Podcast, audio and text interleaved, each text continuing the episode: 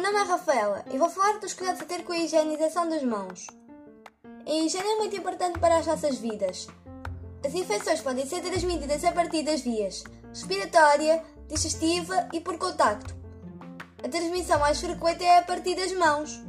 Por isso, para prevenir, lava as mãos, por favor. Com higienizar ou lavar as mãos.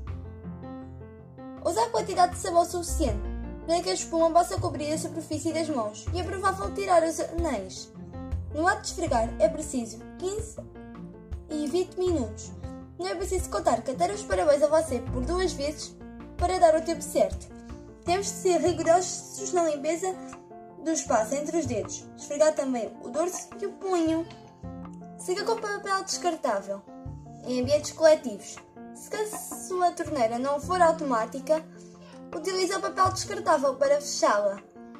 Lava a torneira antes de lavar as mãos. Vale também ter sempre à mão o álcool em gel para fazer a limpeza enquanto estiver outros meios à disposição. Proteste a ti e aos outros.